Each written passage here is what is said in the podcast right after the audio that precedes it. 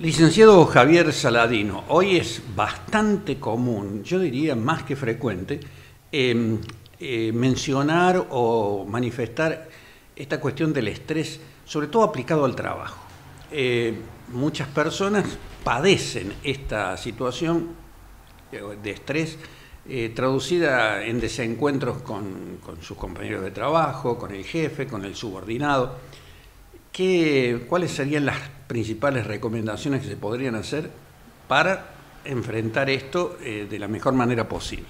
Bueno, el, estrés es un mal de época.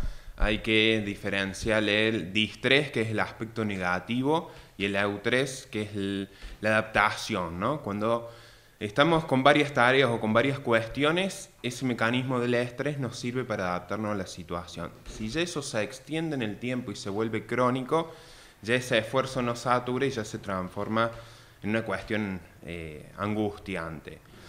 Algunas recomendaciones es desenchufarse de la jornada laboral. Por ejemplo, evitar eh, tener contacto con eh, ese grupo de WhatsApp laboral, salvo que sea una urgencia, el mail laboral o cosas por el estilo que nos permiten diferenciar la jornada de trabajo de la jornada personal y social. Es muy difícil porque hoy estamos hiperconectados y tenemos todo en la palma de la mano. Pero, por ejemplo, no, hay necesidad muchas veces de estar contestando un mail eh, fuera de la jornada. Por ahí muchas veces ya es, parte del estar estresado y no salirse de ese círculo vicioso. Es bastante complicado, difícil, complejo, diría yo, sustraerse de ese tipo de situaciones. Pero vamos a, algunos de los casos que eh, hemos podido saber de algunas dificultades que se relacionan con la intensidad del trabajo que se presenta, con las características del mismo, pero sobre todo con los conflictos personales, por las diferencias de criterio, a veces entre el responsable del área o tal vez con los subordinados. Allí también se plantea una cuestión. El, estrés está en gran medida influenciado, el estrés laboral, por el clima laboral de la organización. Más de la mitad de los argentinos sienten que no están en un clima laboral óptimo. Entonces, esta relación entre compañeros, con el jefe, la cultura organizacional y demás es uno de los factores que más afecta pensando en el estrés específicamente laboral, que también se le llama burnout, que sería síndrome del quemado, porque uno siente que está quemado, ¿no? Se siente fatigado, fundido, suelen ser los sinónimos, y quemado por, por estas características. Entonces, bueno, esta relación que tenemos laboral es muy importante. Tenemos que pensar que pasamos muchas veces más tiempo en el trabajo que el que pasamos con nuestra familia, amigos y demás. Entonces, bueno, si ese clima es más estresante que saludable, es un factor muy influenciable en, en cómo me siento yo, en mi satisfacción laboral. ¿Cómo abordarlo? ¿Cómo eh, buscar mejorar esa situación? Bueno, hay, diferentes formas de abordarlo. Eh, hay que ver qué recursos, mecanismos personales tiene cada uno para ver hasta qué punto puede negociar o hasta qué punto hay que cambiar de eh, capítulo. Algunas cuestiones es como decía recién, poder diferenciar la jornada laboral de la jornada personal. Hacer actividad física es muy importante es un momento donde, aparte de, estimular la, salud física del organismo, estimulamos la salud psicológica y eso también nos permite estar pensando en otras cuestiones, oxigenar nuestro cerebro.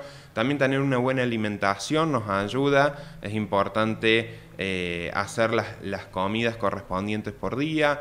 Hacer actividades de meditación, de yoga, también se ha estudiado que es muy satisfactorio para eh, la vida personal y laboral. Esas son como algunas em, técnicas a tener en cuenta, algunas cuestiones a tener en cuenta y después ver qué posibilidades hay de hablar con esa persona que genera ese clima laboral tenso.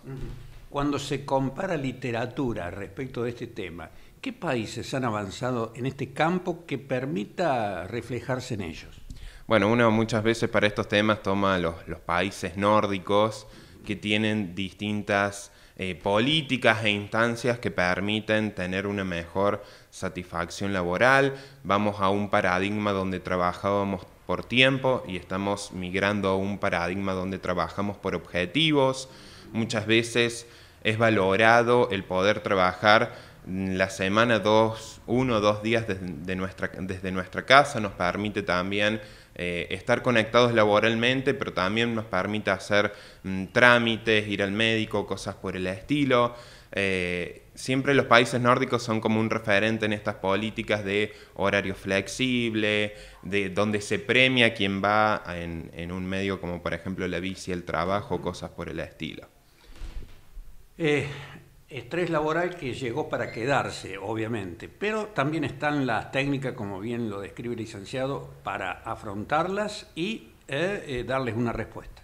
Exacto, siempre lo mejor es consultar a un profesional, hay que comprender que estamos llegando a fin de año y con lo cual es más común que, que se nos junten cuestiones emocionales personales con cuestiones emocionales laborales y sociales. Hace poco se hizo un estudio donde eh, más del 41% de los cordobeses presentaba síntomas, signos de estrés, como por ejemplo palpitación, angustia, desinterés por el trabajo y cosas por el estilo, con lo cual estamos diciendo que 4 de cada 10 cordobeses este, padecemos estos síntomas. Licenciado, muchas gracias por la entrevista. Muchas gracias a ustedes, muy amables.